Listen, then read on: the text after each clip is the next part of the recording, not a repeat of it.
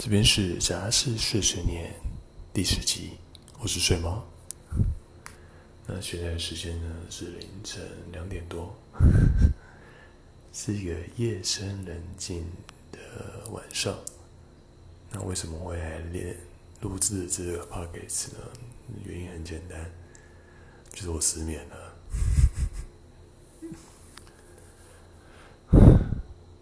就是大半夜，然后忽然睡不着。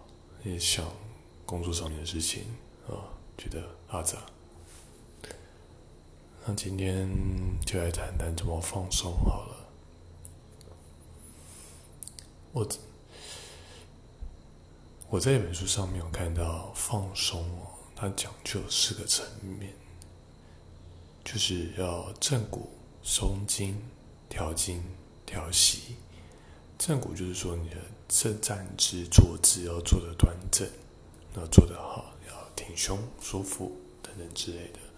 让骨头位置正确呢，脏器就会，脏器就是你心中，就是你的器官啊，它就会到正确的位置，它运作才会不会有阻塞啊、淤血等等。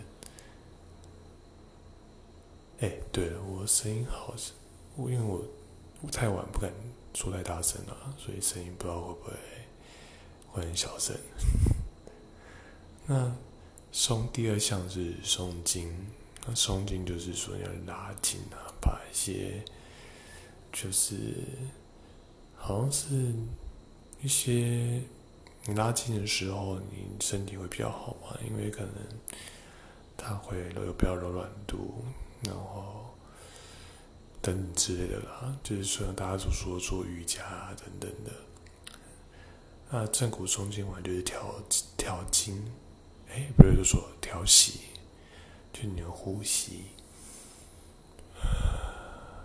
像是腹式呼吸这一种，可以让你的呼吸，腹式呼吸我觉得还蛮好用的啦，就是它其实会让你更放松身体，同时你会感觉到你的自律神经可能也会比较。变好，我看是这样写的，而且我自己做完腹式呼吸，我也觉得说身体可以明显感到放松，是不是还不错？大家可以去 Google 看看，什么是腹式呼吸。然后做一个最难，最后一个是调心。调心呢，它指的是说，就是比较困难原因，我觉得是想法了。就要调心，有人是用打坐、冥想等等之类，就是告诉你的内心说要放松，不要想太多等等之类的。所以我觉得这也是非常重要的一环，可是也是最难的，因为这不像其他都是你可以用物理的现象去看嘛，可是心这种东西哦，太困难了，你。要跟自己对话，然后对话超级深入。可是我觉得这很重要原因是因为有些东西是想法会影响身体。就像你说生病好了啦，生病究竟是先生病心理这层，是身体生病然后心理生病，还是心理生病造成身体生病？其实有很多观念。就是无法单因而论这样子，然后我发觉晚上的时候，我的头脑好像有点打结，都揪在一起。我很想聊放松原因是因为哦，我忽然觉得现在有点有点紧绷，要提醒自己放松一点。不知道在这夜深人静的时候，大家都在干嘛？我平常还蛮早睡的吧，我十二点之前就会睡觉。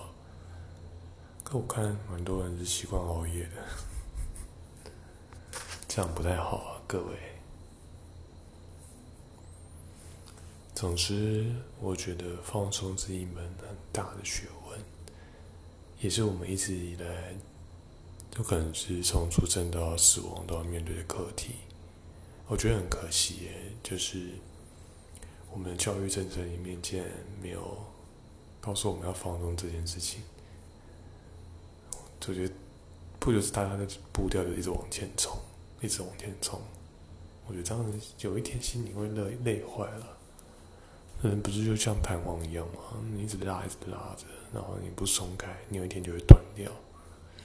而且当年纪越大，有时候你不是疲乏，你弹性疲乏之后，你回不来，或者你身体忽然在那一瞬间，你忍受不住太大压力还是什么，就瞬间断掉，你就真的是回不来了。那时候你在惋惜啊，在太后悔哦，真的是来不及。